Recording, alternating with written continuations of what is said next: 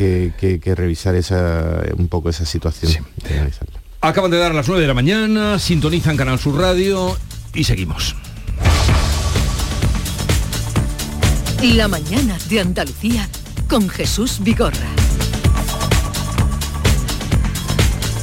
El día por delante a esta hora con Paco Ramón. Paco, hola, buenos días. Muy buenos días. Estamos pendientes de que el Instituto Nacional de Estadística publique el dato definitivo del IPC correspondiente al mes eh, de mayo.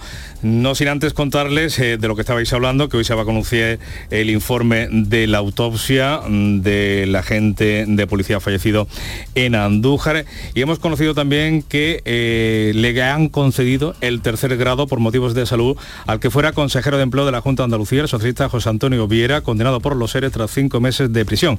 Salió de prisión hace unos días por una enfermedad incurable, según adelanta esta mañana el periódico El Español. Hoy van a comparecer en la Cámara los expertos eh, convocados para debatir sobre la proposición de ley de Partido Popular y Vox para regularizar regadíos en la corona norte de Doñana. La plataforma Salvemos Doñana ha convocado una concentración a las puertas del Parlamento esta tarde.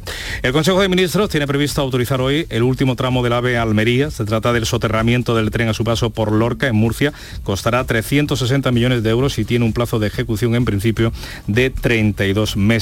Además, el Gobierno va a aprobar hoy el nombramiento de Dolores Delgado como fiscal de sala de memoria democrática. Lo hace en medio de las críticas del Consejo Fiscal que pide al Gobierno que no nombra y avise, que no nombre a Dolores Delgado y avisa al Ejecutivo de Pedro Sánchez que esa designación puede ser nula de pleno derecho. Por cierto, que entre las citas más destacadas del día, hoy comienza en Málaga DES 23, sin duda uno de los mayores encuentros de empresa digital del mundo. El presidente de la Junta, Moreno, de hecho va a inaugurar esta séptima edición que va a tener un impacto económico de 34 millones de euros. No en vano la cita congrega a más de 17.000 directivos de medio millar de empresas. Y la Catedral de Milán acogerá mañana el funeral de Estado de Silvio Berlusconi. Se espera que sea multitenario, por ello se están instalando pantallas en la plaza del Duomo. Y vamos a comprobar ese dato del IPC que se sitúa en el 3,2%. Vamos a ir viendo la inflación también subyacente. Se queda en el 6,1 según la nota de prensa que a ver si de una vez carga el PDF en la página web del Instituto Nacional de Estadística. De, se quedaría entonces en el, 3,2 que era el dato adelantado y mientras que los eh, alimentos eh, pues eh, mantienen un nivel de crecimiento muy por encima de la media del índice general como se llama ese 3,2 y se queda en el 12% siguen todavía los alimentos subiendo a un ritmo del 12%. Tengo problemas para cargar la página web pero es de 3,2, la tasa más baja desde julio del año julio, de dos años, la tasa más baja en dos años. El que nos interesa que es eh, para evitar el efecto calendario que nos interesa, que es el que están notando los ciudadanos, mm. que es el de los alimentos, que viene repercutido por la subyacente, que a pesar de que bajan los carburantes, la energía se mantiene también en, un, en una cifra elevada, es el de los alimentos que está en el 12%, pero... Sí, pero ha, bajado también, estaba en el 12,9% pero compara la variación, vamos a la variación un poquito. del índice general con la variación de... no vamos a amargarle la vida a la gente. Que... no, es la misma historia, quiero decir que cuando es un 12%, no significa, ah, mira, eh, ha bajado, bajan 3%. Sí, pero que baja el IPC acumulativo. El no, sube, sube menos.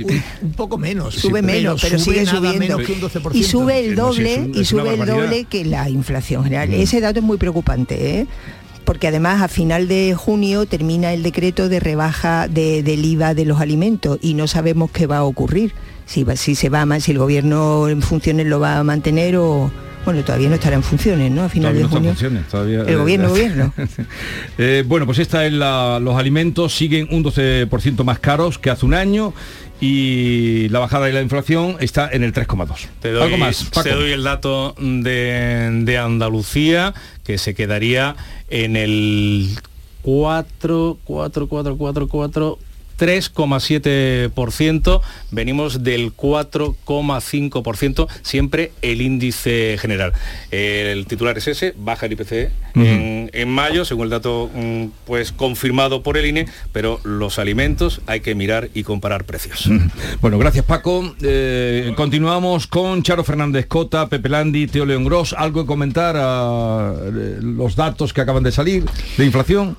Bueno, a ver, en España la inflación general eh, está mejor que en el resto de, Europa, eh, ha habido un mayor control y en ese sentido, bueno, pues eh, yo creo que algunas medidas que se han adoptado han tenido éxito, pero en todo caso la, subyacente, que como ya se ha explicado, en fin, descontando carburantes en los que hubo una política efectiva del gobierno y los procesados pues al final eh, lo que sigue preocupándole a la gente por encima de todo es ir a comprar, ir al supermercado y mm, darse cuenta que con 20 euros puedes comprar muy pocas cosas. Eh, tienes muy poca cesta que llenar para llevarte a casa. Y 20 euros y otros 20 euros y otros 20 euros vacían la cuenta eh, de la renta familiar eh, con, mucha facilidad. Nos va costando llegar a fin de mes y el mayor impacto para las familias está en las hipotecas que han subido de promedio 300 eh, euros y eso es un impacto muy duro. Dicho lo cual, el dato de inflación general es bueno para España. Yo creo que ayer el presidente del gobierno, estamos en campaña electoral.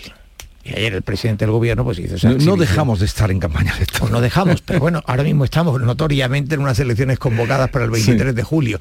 Ayer decía Pedro Sánchez, eh, España va como un tiro, va, como un cohete o como un cañón, ¿no? Con, Bueno, a ver, eh, hay datos positivos, efectivamente la OCDE, efectivamente se han revisado eh, al alza las previsiones de crecimiento de España para este año, pero claro, tú no puedes hacer la foto de este mes tú tienes que hacer una foto general. ¿Cuál es el mm. balance de la legislatura? Cuando tú convocas elecciones al final de una legislatura, te examinas de la legislatura ha habido una pandemia, ha habido una guerra, y por tanto son circunstancias eh, que complican, pero ahí, comparado, comparada la economía española con otras economías, el sufrimiento de la economía española ha sido mayor y el balance es eh, evidentemente peor.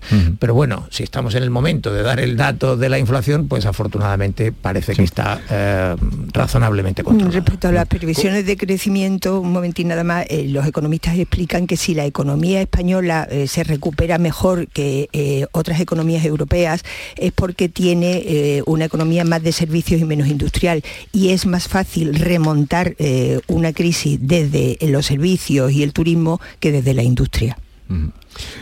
A mí no dejan de ser alarmantes no deja de ser alarmante que, estos últimos datos nos parezcan bastante positivos, porque al ser mucho mucho más moderado el crecimiento de la, de la inflación, lo que me demuestra es que, como los economistas nos llevan diciendo mucho tiempo, la, inflación es irreversible.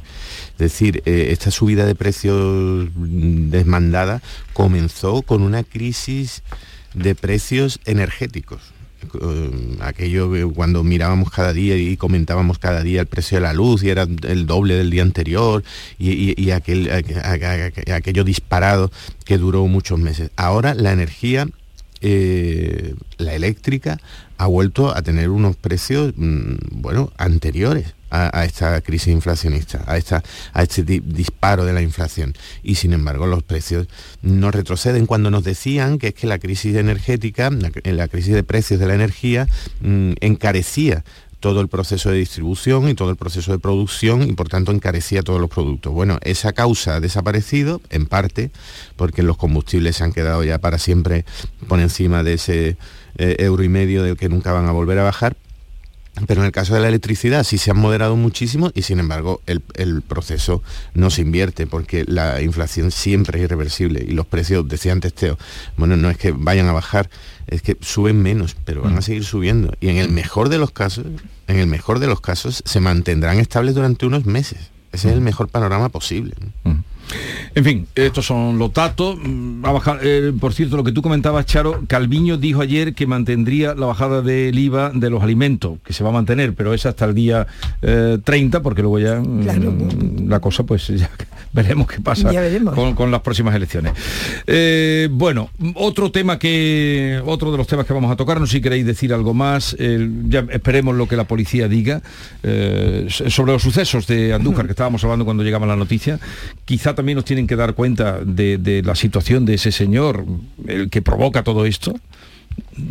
Este tipo, por lo visto, llevaba mucho tiempo amenazando de muerte a uno de los vecinos por alguna disputa que tenían entre ambos. Mm, pero está solo, ¿cómo volvemos a la salud mental? Ah, ¿Dónde están? A mí me recuerda un poco el desamparo en el que viven muchas familias y también algunas comunidades de vecinos eh, respecto a, a unos pocos casos pocos casos de enfermedad mental, porque siempre hay que recordar y no estigmatizar, ni siquiera uno de cada diez delitos en España eh, violentos se comete por una persona con, ningún diagnóstico, con ninguna patología mental, tampoco hay que eh, estigmatizar, no es irreversible toda enfermedad mental. Eh, no siempre, ni mucho menos provoca violencia. Mm, sentada esa, esa, base que hay que recordar constantemente, es verdad que desde la, aquella reforma sanitaria que en su momento fue muy, muy comentada, ya muy lejana, estamos hablando de, los primeros años 90, mm, quizás las familias de algunos, el entorno, vecinos de, algunas personas con determinadas patologías mentales están, no sé si demasiado desamparadas y harían falta muchísimos más eh, recursos públicos para, para, atender a, estas personas y las unidades de salud mental están bastante bastante cercanas a estar desbordadas y, creo que casos como este de pronto no, nos lo recuerdan. Lo olvidaremos muy pronto, pero pero nos recuerdan que, hay mucha gente lidiando con situaciones muy difíciles, en las que es muy difícil enfrentarse. Sí, tiene razón Pepe en esto, ¿no? Eh, es un asunto del que afortunadamente en los últimos dos años, eh, como consecuencia de la pandemia, se ha reactivado el debate, se ha reactivado la reflexión pública y parece que, eh, que empieza a haber una reacción, porque en efecto pues han sido décadas en las que por pelear y tenía sentido contra la estigmatización de, las, eh, mm, de los problemas de salud mental, eh, se terminó provocando, eh, pues como decía Pepe, el desamparo ¿no? de muchas familias y, de sus entornos. Yo creo que en cualquier caso creo, y sin ánimo por supuesto de corregir a nadie, mucho menos al director del programa, que es el momento de dejar de especular y de, eh, hemos enviado el mensaje claro de hacen falta explicaciones eh, que se hagan con transparencia y a ser posible que se hagan con rapidez. Eh, bueno, en la medida en que ambas cosas eh, la consistencia y la transparencia con eh, la rapidez sean compatibles. Pero en todo caso, yo diría que ya es el punto de dejar de especular. No, si era como habíamos llegado a las nueve y estábamos con ese asunto, pues eh, un poco, mm, en fin, recordar o mm, pensar en lo que en, las explicaciones esas que nos tienen, nos tienen que dar. Bueno, hoy llegó el día del debate sobre los regadíos de la zona norte de Doñana. Llegó el, el día del debate en la comisión parlamentaria. Son veintitantas las personas, organizaciones agrarias, ecologistas, regantes, alcaldes de la zona, sindicatos, además del presidente del Consejo de Participación de Doñana, que, tuvo tanta eh, controversia, Miguel Delive, que fue incluido a última hora. Bueno, ¿qué esperáis eh, de esta jornada? Eh, importante, desde luego. Eh, ¿Qué esperáis? Ha llegado el momento. A las puertas del Parlamento eh, están también la plataforma o el colectivo Salvemos Doñana. ¿Qué va a pasar? Mañana hablaremos de lo que pasó, pero hoy... Eh, yo, no, espero gran no cosa. esperan nada. No espero gran cosa. Vamos a oír muchas voces, vamos a oír muchas cosas interesantes. y creo que también será interesante escuchar a Miguel Delibes al caer la tarde. Es el último además. Es el último, creo que era a las 7 menos cuarto, si no recuerdo mal, en el hay un, fin, un, eh, schedule, ¿no? un calendario o un horario eh, que, tasa las intervenciones y son una veintena, ¿no? Larga. Eh, a ver, yo no espero nada por una razón. Y, estar en pre-campaña lo, solo hace acentuarlo. yo creo que en este momento hay posiciones excesivamente polarizadas y mm, en muchos casos ideologizadas en eh, mantras, en, en, titulares y desde luego en el pulso de la campaña va a ser difícil que se ceda. Yo creo que tengo la percepción, ¿eh? igual estoy equivocado y me podrían corregir perfectamente, yo, creo que el gobierno andaluz es consciente de que hace una proposición de ley eh, con un sentido estratégico, eh, quiere que se solucione el, problema, que se ordene la corona norte de Doñana, pero es consciente de que en este momento esa proposición de ley que frena iniciativas probablemente más radicales que podía haber presentado Vox y por tanto en alguna medida eh, templa eh, eh, el debate allí, pues sabe que ese debate no se puede resolver sin agua en superficie y consiguientemente que la percepción que hay es que se crea un marco de mayor tensión para el acuífero de Doñana que ya está muy muy castigado. Y yo creo que eso que de eso son conscientes, es decir, que esto es un envite para decir sentémonos a estudiar cómo resolver la situación en la corona norte de Doñana. Por parte del gobierno no ha habido ninguna intención de negociar porque enseguida percibieron que la debilidad, las debilidades que tenía esa proposición de ley les daba un marco para crear un discurso muy dogmático en el que además Teresa Rivera es eh, experta. Y, bueno, Teresa Rivera se ha convertido, entre la electricidad y Doñana, se ha convertido en la figura que Pedro Sánchez elige para ser número dos en las listas de Madrid, que es muy, muy significativo, ¿no? en, su lugar teniente. Eh, Teresa Rivera, desde el que llamó señorito a Juanma Moreno, ahora ha dicho que es que estaba enfadada. Oiga, mire usted, estamos aquí para, para controlar los, las irritaciones. ¿no? Eh, hasta eh, el, último día que le llamó Gamberro, ha hecho demasiadas declaraciones desafortunadas, pero porque se trataba de mantener esa tensión polarizada, porque ha coincidido con dos campañas electorales. Y en dos campañas electorales no se puede mantener un debate muy racional eh, sobre un asunto eh, tan delicado y que tiene tantas consecuencias. Así que yo en la jornada de hoy espero que se oigan cosas interesantes, que no se vaya más allá de oír cosas interesantes, que nos vamos a mantener en esos dos marcos muy polarizados y eh, entiendo que solo cuando pase esta campaña electoral podremos ver que, que el debate se reconduce y se lleva a donde hay que llevarlo, que es ordenar la corona norte de Doñana protegiendo de manera inequívoca el Parque de Doñana. Sí, aquí, claro, eh, la cuestión es que eh, esta polémica no termine haciendo un daño irreparable al cultivo de, berries en, la provincia de Huelva, que supone el 98% de la producción española el 30% de la producción en la Unión Europea. Eh, no sé si ayer o antes de ayer ya nos desayunamos con el informe de un grupo de trabajo del Consejo de Europa, el Greta, en el que afirmando que sobre las condiciones de los migrantes en los asentamientos de Huelva, hmm. diciendo textualmente que en un viaje realizado entre el 14 y el 12 de julio del año pasado, y fíjate que lo sacan ahora, qué casualidad, que viven en chozas de plástico, sin agua potable, ni luz, ni saneamiento, es decir, que es que mm, eh, hay gente que está aprovechando esta, eh, esta polémica para arremeter contra la fresa de Huelva, no solo la Asociación de Consumidores que ha recogido 120.000 firmas en Alemania, sino, sino otros sectores. Entonces, mm, mm, hombre, yo pienso que mm, estas comparecencias de hoy, hombre, algo de luz arrojarán sobre las posturas de uno y otro. A mí me parece que el gobierno Sánchez está utilizando políticamente esta polémica. Eh, que el informe demoledor de la Confederación Hidrográfica de Guadalquivir sobre Doñana, hecho público creo que antes de ayer, después de, que la eh, Confederación se haya negado a, comparecer, no es de recibo. Y, eh, hombre, y también la, plataforma de defensa de los, de, los regadíos de Doñana ha pedido la dimisión del presidente de la Confederación, Joaquín Páez, por, por lo que ellos consideran que es un incumplimiento de la Directiva Marco del Agua en materia de agua superficial. Es decir, no se ha hecho ninguna de las infraestructuras pendientes, no se, ha hecho eh, no se han hecho los trasvases, no se ha hecho la presa de Alcolea y no se están haciendo los proyectos de regeneración de aguas de las EDAR, que hay cuatro EDAR en Huelva, que según los regantes esas aguas regeneradas podrían servir para regar. Entonces, no se están haciendo las infraestructuras. Como telón de fondo, lo que ya todos sabemos, pero no está de más recordarlo, cuando se hace la regularización de los regadíos en Doñana en el año 2014, en base a unas fotografías aéreas y unos estudios, hay 800 hectáreas de, eh, de agricultores que aseguran tener derechos históricos y que a lo mejor ese año pues tenían las fincas en barbecho o por las razones que sean, no se recogen en ese plan. Eh, lo que hace esta proposición de ley es intentar eh, ver cómo se pueden mm, regularizar esas zonas para que en el, día que hubiera agua que puedan ser eh, zonas cultivables. sobre eso es sobre lo que hay que arrojar luz.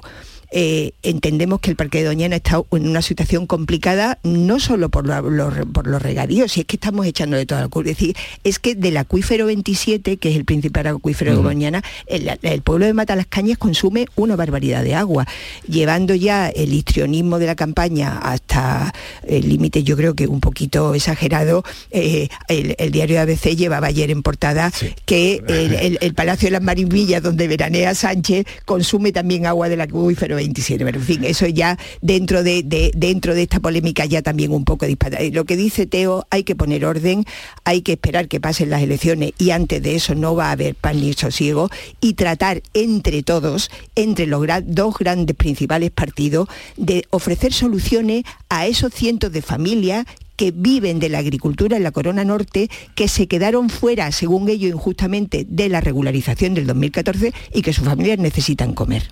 Bueno, eh, yo entiendo que, perdona, entiendo que la crítica que hacía Charo a la información de, el Palacio de las Marimillas eh, que consume agua es un detalle simbólico, pero, pero sí que el diario ABC ha publicado una información que a mí me parece que es, mm, que muy, muy importante, muy interesante, y es cómo en los últimos 20 años se han estado tomando decisiones que eh, perjudicaban a Doñana. El campo de golf, por ejemplo, ¿no? Por ejemplo, hoy el propio diario ABC habla de que eh, con el Partido Socialista se impulsó un campo de golf en Matalascaña que se regaba sin permiso con agua de Doñana y eh, hasta 2011 abiertamente con pozos ilegales. Eh, bueno, creo que han sido décadas de errores y que no hay cosa más absurda que pretender eh, ahora enfocar esto, a ver si podemos colgar mm. la culpa y, que quede atribuida aquí o allá. Yo creo que sinceramente que es el momento de, Pero, sí, sí, venga, Pepe. de errores compartidos porque eh, aterra ir al, asunto de, fondo. Es muy difícil esperar nada del debate de hoy porque en términos periodísticos podríamos decir que los titulares ya están escritos, los tweets ya están escritos, los argumentarios ya están escritos al margen de todos los argumentos técnicos.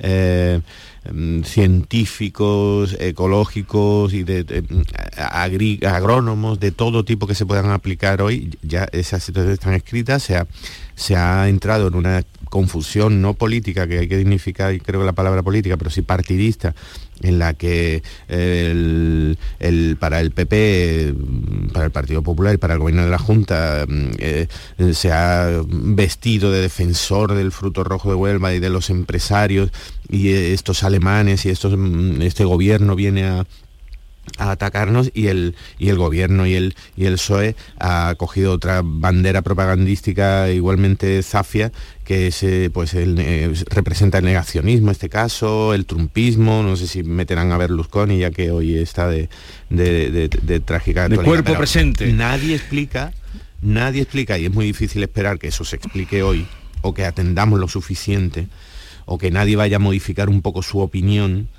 eh, eh, cuánta agua queda en, Doñana, que Doñana es un, es un símbolo un símbolo y un síntoma de, cómo está la situación en toda, en, toda Andalucía. ¿eh? Cuánta agua queda, cómo la vamos a repartir, porque esto, esto de consumidores contra productores, agricultores contra urbanitas que parecen. Pero bueno, si todos nos necesitamos a todos, queda el agua, el agua que queda, que es muy poca. ¿Cómo están esos inmigrantes? Decía Charo. Bueno, pues igual es una buena ocasión también para para, para, saberlo, pero para ir a los temas de fondo e intentar superar ese tipo de, de, banderías que son bastante absurdas, pero hay que ser demasiado optimista, no sé si cándido, para esperar que eso vaya a suceder hoy. O sea que en esta campaña creéis que seguirá estando Doñana y las fresas, en la que nos queda por delante, a pesar de la comisión de hoy. Un momentito, 9.24 minutos de la mañana y a la vuelta vamos con el flamante rector de la Universidad de Granada, de hecho fue el Consejo de Gobierno quien aprobó ayer su nombramiento, Pedro Mercado Pacheco. La mañana de Andalucía. La página 11 del libro del bien vivir te invita a hacerte algunas preguntas. ¿Cuánto vale pasar tiempo con los tuyos? ¿Cuánto vale no tener que mirar el reloj? Con el cupón diario de la 11 puedes ganar hasta 500.000 euros de lunes a jueves y practicar el bien vivir. Cupón diario de la 11. Te toca bien vivir. A todos los que jugáis a la 11, bien jugado. Juega responsablemente y solo si eres mayor de edad. Este verano estás a un vuelo de madrugar con una sonrisa. Vive la felicidad con Bahía Príncipe, Hotels and Resorts y Sol Tour. Reserva en viajes el corte inglés una semana en todo incluido en Riviera Maya o en Samaná o Punta Cana en República Dominicana y tendrás hasta 500 euros en un cupón regalo del corte inglés y más. Consulta condiciones. Canal Sur Radio, Sevilla. Dime, escúchame, ¿dónde quedamos para comer? Pues estuvimos el otro día en el barrio de Santa Cruz por salir por el centro y no veas cómo comimos en la hostería del Laurel. Te voy a dar una pinceladita. Una chacina en condiciones con un jamón bueno. La ensalada de tronco de bonito espectacular. Pescadito frito, pero bien frito. Las croquetas caseras del chef. Pero vamos, que lo tengo claro. Dentro de la hostería, tranquilo y bien atendido de sevillanas maneras. pues ya me has liado. Voy a reservar en el 954 220295 que ya vamos tarde. Recuerda, Postería del Laurel, Plaza de los Venerables, Barrio de Santa Cruz. Los frigoríficos del ahorro, los frigoríficos Nevir, selección de frío o congelador, motor inverter para bajo consumo, enfriamiento rápido, silenciosos. Sí, sí, frigoríficos Nevir, en blanco o inox, puertas reversibles. Ya lo hemos dicho, somos los frigoríficos del ahorro. Nevir, en las mejores tiendas.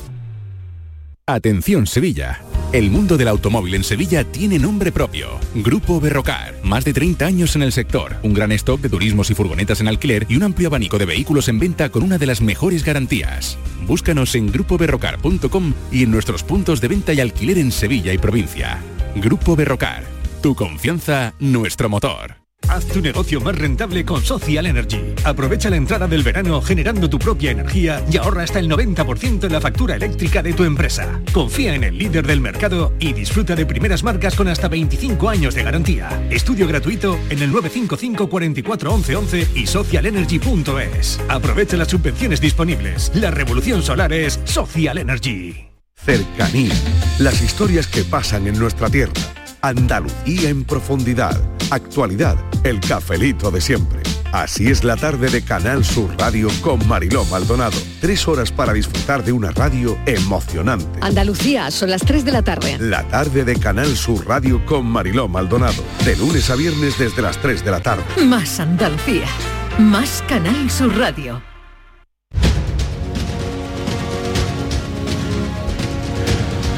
Hoy es eh, un día importantísimo para casi 50.000 estudiantes andaluces que están concurriendo desde esta mañana a las pruebas de selectividad. Ya nos hemos enterado, ha trascendido que ha caído eh, en las pruebas de acceso mm, la Casa Bernarda Alba, no es la primera vez que cae. Eh, y también un texto, un editorial eh, del diario El País, supongo que esto para los comentarios de, de, texto, La Casa de Bernarda Alba, de García Lorca. Vamos uno de los dos a elegir, o un editorial o La Casa de Bernarda Alba. ¿Tú cuál cogerías? Bueno, hombre, a estas alturas de mi vida, eh, seguramente el país, eh, el editorial me refiero, el, editorial, el editorial de periódico. ¿No te interesa García Lorca? No, en, cuando, cuando me examiné en su día, eh, habría escogido eh, la casa de Bernarda Pero la casa de Bernarda Alba, a la luz de la sociedad actual y del mundo contemporáneo, tiene mucha miga que cortar, ¿eh? desde el punto de vista del feminismo y de las mujeres, sociedad patriarcal, represión, libertad, en fin. Yo creo haber oído... Ahí se podría escribir... Yo creo haber oído en el entorno de mi hijo comentar que especulaba, especular con que podía caer Bernarda Alba. Había, no sé si es que se reincorpora ese año después de algún tiempo en que no estaba en el currículum, no lo sé exactamente porque... Pero tú tienes un examinando hoy. Yo tengo un examinando. Ah. Pues no te lo había notado. Aquel sí, aquel que está enfrente de mí sí, se lo ha notado desde las 6 de la mañana. Está mal decirlo, voy con calma, pero es que, es un muy buen estudiante. bueno, un momentito que vamos a saludar, venía lo de la selectividad y tal, a, cuenta de que vamos a saludar a Pedro Mercado Pacheco, es rector de la Universidad de Granada, flamante rector, ya que el Consejo de Gobierno ha aprobado este lunes, ayer, el nombramiento de Pedro Mercado como rector de la Universidad de eh, Granada. Él es eh, catedrático de Filosofía del Derecho. Eh, rector Pedro Mercado, buenos días. Muy buenos días. Eh, ¿Cuál es, ya que estamos hablando de selectividad, cuál es la, mm, eh, a la hora de elegir carrera, ya una palabra un poco antigua, pero nos entendemos todos, cuál es la más demandada o las más demandadas en este, en este momento por su experiencia? Bueno, pues eh, en general, pues las sanitarias, especialmente pues en el caso de la Universidad de Granada, medicina, pero también eh, con mucha pujanza, pues las carreras, las dobles de física y matemáticas y en general, pues todo lo que tiene que ver también con, ingenierías, que, que, son carreras, eh, repito, sobre todo sanitarias y, ligadas a, las dobles titulaciones, las que, las que más demanda tienen al final. El año pasado el, número de aprobados o el resultado fue de un 96% aprobaron la selectividad. ¿Eso significa que nuestros estudiantes mm, están muy bien preparados? Eh, eso significa que las pruebas, a la hora de medir esos conocimientos básicos y esas competencias básicas, pues eh, hacen que eh, se constate que, efectivamente pues el noventa y tantos por ciento de, esa, de, los examinandos al final superan las pruebas. ¿Dónde está la dificultad? Realmente yo creo que donde están también pues las expectativas, los nervios y, las, y sobre todo el, el gran trabajo durante este tiempo es enarañar esas décimas y esa nota final que es la nota de admisión en cada una de las titulaciones. hay mucha competencia, desde luego, para arañar, como usted dice, esas notas que permitan entrar o no en según qué carreras y sobre todo las más demandadas. Eh, bueno, usted empieza ahora una nueva etapa, eh, ya lo digo, ayer fue nombrado por el Consejo de Gobierno. ¿Qué, eh, ¿Qué proyectos tiene o qué objetivos tiene para la Universidad de Granada? Bueno, pues efectivamente ayer fue cuando el Consejo de Gobierno pues, aprobó ya oficialmente el nombramiento y a la espera de su publicación en el Boja. Pero bueno, pues eh, un proyecto de, ilusionante de seguir la senda de crecimiento, la senda de, ser una institución que genera un conocimiento y con un gran impacto en el territorio, en la provincia de Granada, en Andalucía, siendo universidad de referencia a nivel internacional, con líder en movilidad Erasmus y y, en general dando a la sociedad todo aquello y especialmente hoy en un día de selectividad, eh, formando a esos profesionales que tienen que ser profesionales de futuro en una tierra que también debe ser una tierra de oportunidades como es eh, Granada y Andalucía. Eh, la universidad en este momento, em, porque el otro día hablábamos, y además a tenor de, de la muerte de Ordine, eh, que lo entrevistaba con ocasión del premio Princesa Asturias y él eh, hacía hincapié en que los profesores deberían estar más preocupados por los alumnos que por ampliar su currículum. Eh, en ese sentido, ¿cómo, ¿cómo contempla usted la universidad? Pues desde, comparto gran parte de la reflexión de Nuche Ordine. Eh, su, último, uno de sus últimos ensayos, la, utilidad de lo inútil, en el que reivindicaba precisamente eh, el papel de, las humanidades y de la formación integral en, las personas. Eso es una de las grandes eh, cuestiones que tiene que, que, ofrecer la universidad. No tiene que formar solo profesionales, sino ciudadanos, ciudadanos críticos, responsables para la sociedad. Y desde ese punto de vista, todo lo que sea avanzar en calidad docente, todo lo que sea en dar esa formación eh, integral, no solo la profesional, a nuestro estudiantado, nuestros estudiantes y nuestras estudiantes, creo que es eh, una de las esenciales misiones que la universidad tiene que cumplir en este tiempo. Bueno, pues le deseamos lo mejor, eh, le felicitamos por el nombramiento de rector de la Universidad de Granada, una de las una universidad referente eh, en nuestro país y, nada, suerte para el próximo curso donde ya podrá usted poner en activo pues todo lo que tiene preparado para dirigir la Universidad de Granada. Pues muchísimas gracias y un saludo, un saludo muy cordial a toda la audiencia de Canal Sur. Adiós, buenos días. Pedro Mercado Pacheco, rector de la Universidad de Granada. Bueno, vamos a ir concluyendo. Eh, por cierto, hoy en el Consejo de Ministros hay varios asuntos. bueno, habrá muchos asuntos. Uno que se van a aprobar las obras para eh, el, AVE que en su día, eh, algún día, llegará a Almería. Esto lo habéis oído, ¿no? Algún día. Algún día. El día que se quede sin frenos, ¿no? Como decían aquellos. El día que se quede sin frenos. Se, han aprobado la, tanto la conducción eh, de agua a la zona norte del levante almeriense y las obras del tren. Bueno, ojalá eh, y, eh, perdona, y la, eléctrica. La, conducción eléctrica, eh, que es muy importante para esa zona.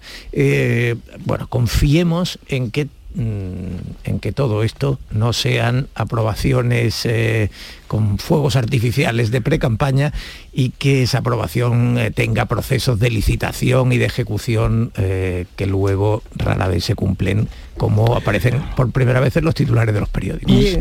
Almería está históricamente incomunicada por, por tren con el resto del Levante y con Europa, ¿eh? con la cantidad de mercancías que salen desde Almería para toda Europa y es muy necesario.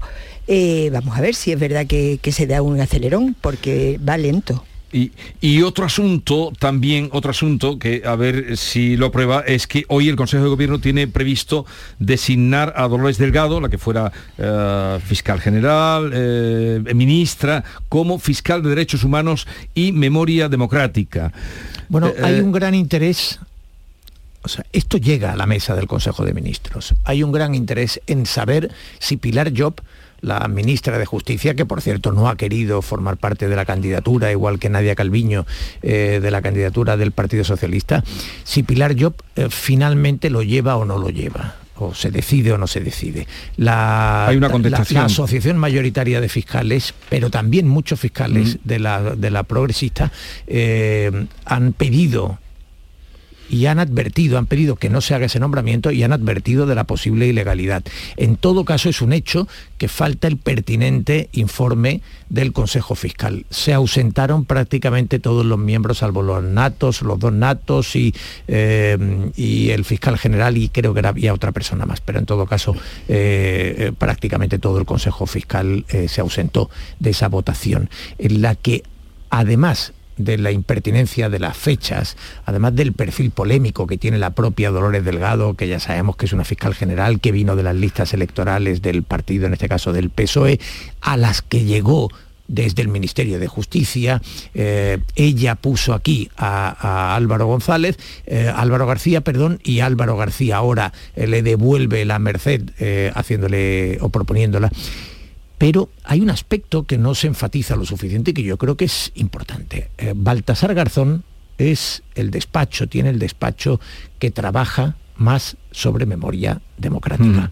Es, digamos, es una actividad empresarial para ese despacho de negocio importantísima que sea la, fiscal de memoria democrática, la compañera, la, mujer, la, eh, decirlo como, como queráis, de Baltasar Garzón, introduce un elemento de desconfianza, eh, eh, de, de sombras en este asunto que a mí me parece que en conjunto, sumando fecha, perfil y esta circunstancia, aconsejaría que Pilar Job hoy optara porque no se produjera ese nombramiento. Sin embargo, entiendo que si Pedro Sánchez eh, ha promovido esto y ha llegado hasta aquí, eh, hoy eh, el Consejo de Ministros sí, eh, por la, decisión del presidente, sí podría sacarlo adelante. Será interesante comprobarlo. Sí, solo añadir a lo que dice Esteo que esto denota una, una la gana de Pedro Sánchez de colocar a sus peones a toda prisa, eh, colocarlos bien antes de, a dos meses de las elecciones generales. No vaya a ser que se queden sin gobierno y que no tengan su gente bien colocada.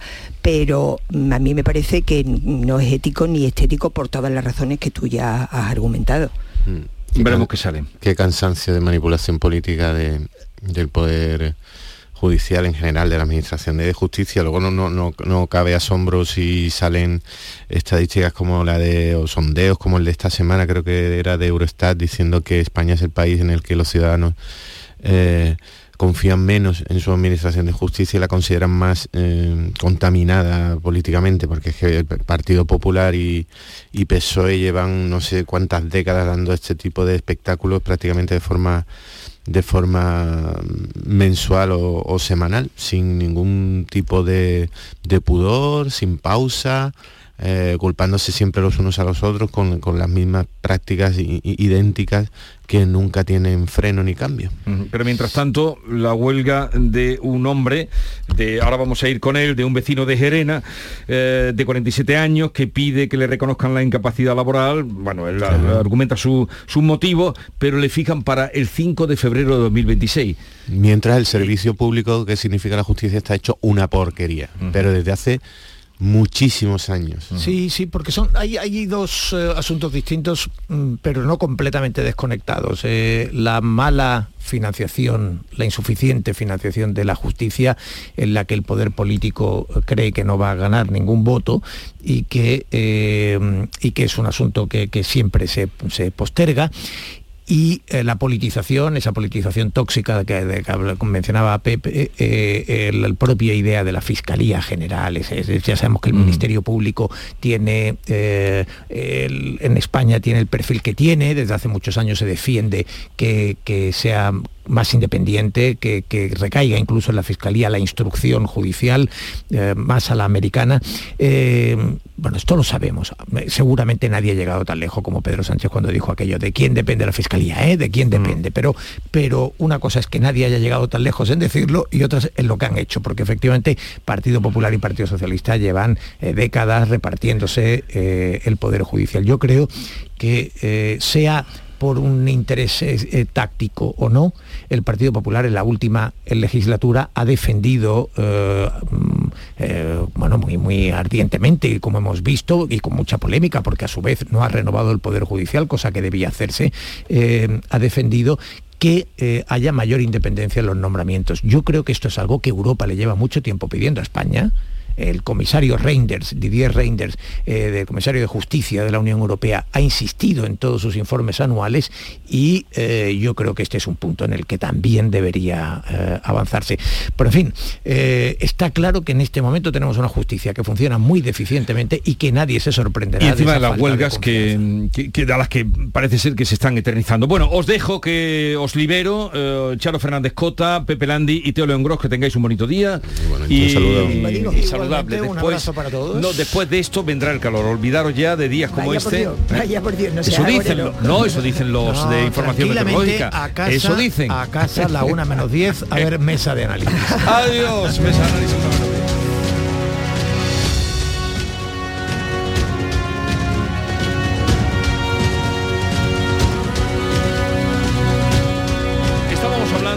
De la situación de la justicia y de esa realidad que nos pone por delante eh, la bueno, la acción que está llevando a cabo un vecino de Gerena, de 47 años, se llama Julián, y ha iniciado, ayer iniciaba una huelga de hambre ante los juzgados de Sevilla para pedir que cuanto antes, cuanto antes, se celebre el juicio que debería ratificar la incapacidad laboral y van y le fijan el juicio para el 5 de febrero de 2026.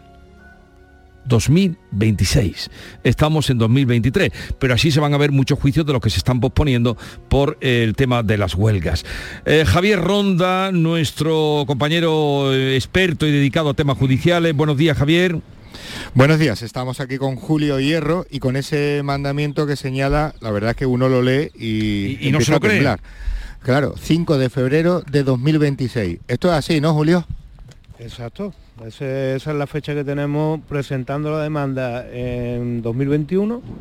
Se nos va el 5 de febrero de 2026. Vamos a contarlo muy rápido. En el 21 usted tiene eh, problemas de espalda grave, le tienen que operar, solicita una invalidez total, le toca el COVID y le pasa al tribunal médico, este es el primer dato, a 4 metros de distancia con las mascarillas y ni tan siquiera le explora. Claro, teníamos una mampara de metraquilato, que era el protocolo en aquellos entonces, y luego tampoco me dio la opción hacerme las pruebas, resonancia y demás que llevaba yo, pero la llevaba del año anterior. Normalmente cuando se hace ese tipo de reconocimiento se actualiza todas las pruebas, se actualiza todo lo demás. Total, que no le dan la invalidez y usted recurre a los tribunales y le ponen la cita para dentro de dos, casi tres años. Claro, contando los dos que llevamos por detrás. Así que son cinco. o sea que son... el periodo, cinco, años y cuatro meses. Bueno. ¿Y ahora qué va a hacer huelga aquí? Pues lo que estoy pidiendo es un, un adelantamiento por lo menos de la vista, que yo me pueda explicar ante el juez por qué mm, creo que no se me dio en su momento la importancia de la incapacidad que yo tenía y el juez decidirá si podemos adelantar el juicio o no adelantarlo. Bueno, pues en eso está Jesús. Estamos ¿cómo, le está, ¿cómo le está perjudicando este retraso? ¿Cómo le está perjudicando? ¿De qué manera? Claro, él ya no puede cobrar, ha agotado el paro, lo han dado de alta porque la Seguridad Social no considera que es merecedor de esta situación laboral de incapacidad, es lo que le está pidiendo ahora la justicia, que lo vuelvan a valorar. Usted me decía ayer cuando yo le entrevistaba que, que ya no tiene recurso, que usted ya no tiene nada y lo que espera, incluso al final, es que le den la razón en el procedimiento dentro de tres años. Claro, ese es el problema, que, yo, eso fue en 2021 cuando me dieron el alta, mm, yo no puedo trabajar porque no mm, reconocimientos médicos mm, avalan que no se, que no lo puedo hacer y aparte que, realmente no puedo. Eh, me quedó un poco de paro porque la baja de larga duración consume días de la prestación por desempleo y cuando se ha empezado a vivir de ahorro, se acabaron los ahorros y ahora me viene la luz, el agua el mes que viene, que no sé si lo había podido pagar o no lo ¿Tiene familia? Eh, no, ahora mismo estoy, estoy solo, estoy viviendo solo. Ha cogido su mesa, su silla, su petate y se ha venido aquí a los juzgados de Sevilla. ¿Y usted qué pide aquí? Usted lo que quiere es que le adelanten el juicio. Exacto, porque hay, hay leyes que dicen que hay excepciones que se pueden revisar. y yo... ¿Y ha venido alguien? No, no ha venido nadie. Eh, yo llevo aquí desde ayer por la mañana, toda la noche también esperando y de aquí no me he movido, donde mismo estaba ayer estoy hoy. La historia de Julio Hierro y de la de muchos ciudadanos más. Hemos visto pleitos también que se señalan a dos o tres años vista, sobre todo en la jurisdicción laboral, en la social. Gracias Javier. Eh, esta es la otra cara de esa noticia que se da, huelga de los funcionarios, huelga de los secretarios judiciales huelga de los jueces, pero la realidad es que eh, los juicios se están fijando a larguísimo plazo y hay asuntos que tratar como este de urgencia y no solo será el caso de este señor, sino otros muchos. En fin, la realidad se la mostramos aquí cada mañana.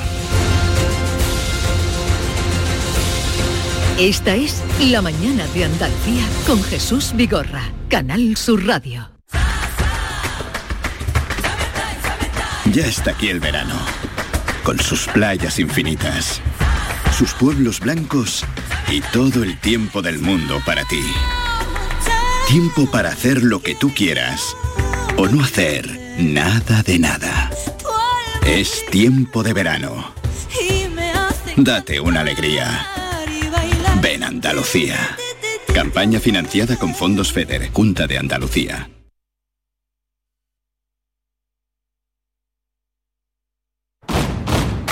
Si estás cansado ya de tanto pagar entre gasolina, luz y ahora el tope del gas, venga, corre y llámame, que no hay tiempo que perder, nuestro petróleo es el sol y lo tienen que saber. Placas fotovoltaicas Dimarsa. Infórmate en el 955 12 13 12 o en dimarsa.es. Aprovechate del nuevo plan Ayuda Sostenible de Mercedes-Benz y pásate a la movilidad 100% eléctrica. Benefíciate ahora de hasta 6.000 euros de descuento exclusivo del cargador e instalación de regalo y de muchas otras ventajas. Consulta además los modelos que cuentan con las ayudas del plan MOVES. Concesur y Fervial, tus concesionarios Mercedes-Benz en Sevilla. Ennio Morricone, el concierto oficial dirigido por Andrea Morricone, llega el 13 de julio hasta icónica Sevilla Fest como única fecha en España. Disfruta del homenaje musical al mayor compositor cinematográfico del mundo, autor de bandas sonoras míticas como Cinema Paradiso o Los Intocables, junto a la Orquesta de Córdoba y el coro Ciryab en la Plaza de España de Sevilla. Hazte ya con tus entradas en icónicafest.com o en la Teatral de Sevilla. Si tu hijo tiene problemas con los estudios, no se centra, no consigue rendir o no es capaz de organizarse, es muy probable que tenga un trastorno por déficit de atención. El neuropediatra y su equipo pueden darte las respuestas que necesitas y poner solución a tus problemas aquí y ahora. ¿A qué esperas? Más información en elneuropediatra.es. Todo el deporte de Andalucía lo tienes en El Pelotazo de Canal Sur Radio. La información de nuestros equipos, las voces de los deportistas y los protagonistas de la noticia. Tu cita deportiva de las noches está en El Pelotazo. De lunes a jueves a las 11 de la noche con Antonio Caamaño. Más Andalucía, más Canal Sur Radio.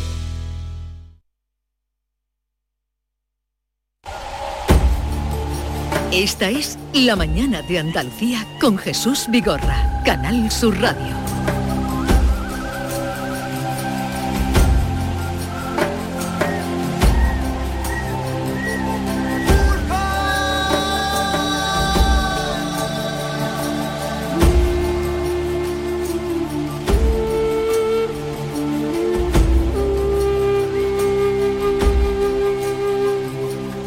Estamos eh, sobrecogidos todos, ya desde hace días cuando anunciaron que los niños de Colombia eh, podían estar vivos, fueron las primeras noticias que salieron hace unas semanas, se confirmó que los cuatro hermanos han sobrevivido y con tal motivo vamos a saludar a Ignacio Ortega, que es director e instructor de la Escuela Española de Supervivencia.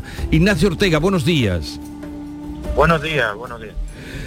Bueno, usted eh, se dedica a instruir, es espeleólogo con 43 años de experiencia, especialista eh, en supervivencia, en cartografía, en geología, deportes de aventura. ¿A usted eh, esta noticia de la supervivencia de los cuatro hermanos durante 40 días, mm, cómo la recibe? Pues mira, tuve ocasión de hablar hace aproximadamente 10 o 12 días con profesionales del sector sobre el caso este y yo les, les transmití que tenía, bueno, mm, bastante buenas expectativas. ¿Y por qué te digo eso? Pues porque son chicos que mm, proceden de, zonas indígenas, se han criado allí en, en poblados, viviendo en el Amazonas, es decir, son personas que conocen el, medio natural. Eh, eh, en el caso de que este evento hubiera sucedido con personas, mm, digamos, urbanas, con poca experiencia o ninguna en el, en el mundo de la naturaleza, la verdad es que hubiera sido de, un resultado bastante más negativo. Esto ha sido positivo precisamente por lo que te he dicho. O sea, a usted no le ha sorprendido, hombre, sorprende indudablemente, pero no tanto eh, que fuera imposible lo que felizmente ahora eh, se ha descubierto, que han sobrevivido. Claro, es que eh, desde la perspectiva de, vista de personas de ciudad y con poca relación con la selva, para nosotros la selva es un ambiente peligroso, insectos, víboras, jaguar, animales peligrosos. Para una persona indígena, como es el caso de estos chavales, la selva es su madre naturaleza, es la madre selva. Entonces, eh, eh, la diferencia de estos chavales es que ellos sabían moverse en ese ambiente, ellos sabían, eh, digamos, orientarse, incluso hasta por la noche, saber qué frutos pueden comer y qué frutos son peligrosos. De hecho, así han estado, hombre, no muy nutridos, pero lo suficiente para aguantar esos 40 días. Y sobre todo, Jesús, el tema del agua. El agua en esos ambientes, con esas temperaturas, el tipo tropical, está siempre cargada de bacterias. Ellos han estado bebiendo agua o de los árboles o de las hojas, nunca del suelo, porque eso le hubiera causado una, una muerte en dos o tres días por gastroenteritis. Entonces, ese, ese tipo de detalle, ese tipo de formación que ellos lo traen de serie por ser personas indígena, la gente de ciudad tipo Europa, ¿no? como nosotros, la debemos de aprender en escuelas, bueno, como la nuestra o como cualquier otra de supervivencia, pero en la Escuela Española de Supervivencia enseñamos todo ese tipo de técnicas para sobrevivir. Ignacio Ortega es director e instructor de la Escuela Española de Supervivencia. Maite Chacón, buenos días. No sé si quieres preguntarle algo a Ignacio. buenos días. La verdad es que es, todo tan sorprendente, tan emocionante. E, es lo primero que pensamos, ¿no? ¿Qué, hubiera pasado si nuestros hijos, si nosotros mismos hubiéramos sufrido este, este horrible suceso ¿no? que han tenido estos, estos niños? Pero tenemos muy poca preparación en general nosotros, ¿verdad? Para enfrentarnos a la naturaleza, no, no, no solo la selva, sino a un bosque mediterráneo, ¿no? Claro, claro. Mira, te voy a contar el caso de que bueno, nosotros en la Escuela Española de Supervivencia también estudiamos muchos eventos reales que suceden y que cómo han, qué decisiones han tomado y cuáles hubieran sido los resultados si hubieran eh, tenido formación previa, ¿no? Bueno, pues te voy a contar el caso de que hace unos años un grupo de turistas en, la, en Costa Rica eh, se separaron del guía porque dijeron eh, ellos cinco, cinco chavales jóvenes y fuertes, atléticos. Se separaron del grupo de turistas y bueno, los bosques tropicales allí das dos pasos y te has perdido. No es como aquí en, el arco mediterráneo en Europa que ves el pueblo y el pueblo de enfrente a 20 kilómetros. No, allí eh, cuando entras en la selva das 10 metros y te has perdido, pero no solo a nivel mm, visual, sino a nivel auditivo. Total, que encontraron a estos cinco, cinco chavales fuertes y atléticos a los tres días, pero muertos. Porque empezaron a beber agua, cuando se le agotó el agua, empezaron a beber agua contaminada bacteriológicamente. Cogieron gastroenteritis y como decimos en la Escuela Española de Supervivencia, cuando tú coges una gastroenteritis en modo de supervivencia estás muerto porque te estás deshidratando a nivel interno. Incluso una misma, una pequeñita herida que en Europa o en, casa, como es un ambiente aséptico, limpio, no le damos importancia, eh, a 28 grados de temperatura en un bosque tropical es una infección segura y a los 10 o 12 días tiene una septicemia es una infección generalizada. Entonces, todo ese tipo de formación hay que adquirirla. Por suerte estos chavales ya tenían gran parte eh, por ser de tribu indígena y nosotros los europeos pues tenemos que adquirirlo porque ¿quién te ha dicho que a lo largo de tu vida no vas a vivir una situación de riesgo para tu vida. Pues tener el conocimiento adecuado es lo que va a hacer la diferencia entre sobrevivir o bueno tener otras consecuencias. Eh, la visión de Ignacio Ortega, director e instructor de la Escuela Española de Supervivencia. Gracias por atendernos. Tiene su sede en Granada. Un saludo y buenos días, Ignacio. Buenos días, muchas gracias. Los sucesos de Andújar, la muerte de un policía y eh, también de su agresor, no dejan de provocarnos asombro, dudas, preguntas que están sin resolver a medida que esos vídeos grabados por vecinos siguen rodando. García Barbeito también se acerca a esta, a esta confusión y a esta tragedia. Querido Antonio, te escuchamos. Muy buenos días, querido Jesús Vigorra, perversos del suceso de Andújar. Si no fuera porque hay dos muertos en este caso, sobre todo un policía que intentó solucionarlo. Lo que ha pasado en Andújar es de chiste y de los malos. Película de Charlotte, sino del gordo y el flaco, historieta del tebeo, pero es real y muy trágico. Que lleguen dos policías a una llamada y armados ven con cuchillo y martillo a un tío desequilibrado que se va hacia el policía y el policía, qué espanto huyendo del tío Mahara, y la pistola en la mano, y el tío con las dos armas levantó presto los brazos y se fue hacia el policía y lo mató. ¡Ay, Dios santo! Y fue en la calle Las Monjas y con vecinos mirando y gritando al policía, ¡dispárale! Más ni caso. Aquí de toda la vida el paso estaba cambiado, huían los delincuentes y el agente tras sus pasos y si había algún caído era siempre el de aquel lado. No tiene la policía más armas para estos casos. Y esas descargas eléctricas que te dejan atontado y por grande que sea el tío, puedes por fin esposarlo. Y no pueden dispararle, como en el presente caso, a las piernas, a los muslos y que caiga como un árbol. Y después el hospital y atenciones y cuidados. Pero el tío no apuñala ni te da de martillazo ni ahora habría un policía, pobre hombre, amortajado. El pastor le teme al lobo y no quiere molestarlo, y el lobo matando ovejas. Dios mío, cómo ha cambiado la autoridad de uniforme. Hemos visto en este caso la penosa situación de lo que llaman el mando. A ver, después de esta pena, ¿qué dicen los sindicatos?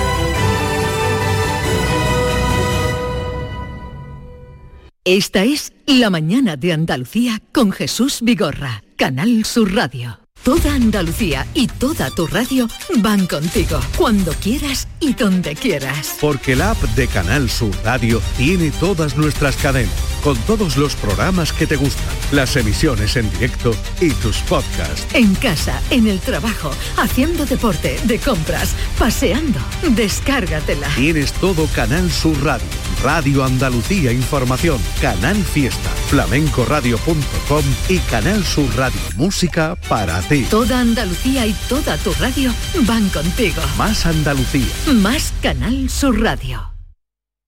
Sevilla. Canal Sur Radio. Dime, escúchame, ¿dónde quedamos para comer? Pues estuvimos el otro día en el barrio de Santa Cruz por salir por el centro y no veas cómo comimos en la hostería del Laurel. Te voy a dar una pinceladita. Una chacina en condiciones con un jamón bueno. La ensalada de tronco de bonito espectacular. Pescadito frito, pero bien frito. Las croquetas caseras del chef. Pero vamos, que lo tengo claro. Dentro de la hostería, tranquilos y bien atendidos de sevillanas maneras. pues ya me has liado. Voy a reservar en el 954 220295 que ya vamos tarde. Recuerda, Postería del Laurel, Plaza de los Venerables, Barrio de Santa Cruz. Una plaza, mil emociones, icónica Sevilla Fest. Auténticos iconos de la música como Laura Pausini, Kraftwerk, Los Chichos, Bizarrap, LP, Scorpions, Ennio Morricone, Nile Rogers Sanchic o Alejandro Fernández te esperan en la Plaza de España de Sevilla. Del 15 de junio al 22 de julio tienes la oportunidad de sentir mil músicas en un lugar único. Más información y entradas en icónicafest.com. Van a dar las 10 de la mañana y Automóviles Berrocar abre sus puertas, deseándoles que tengan un feliz día. Automóviles Berrocar, tu confianza, nuestro motor.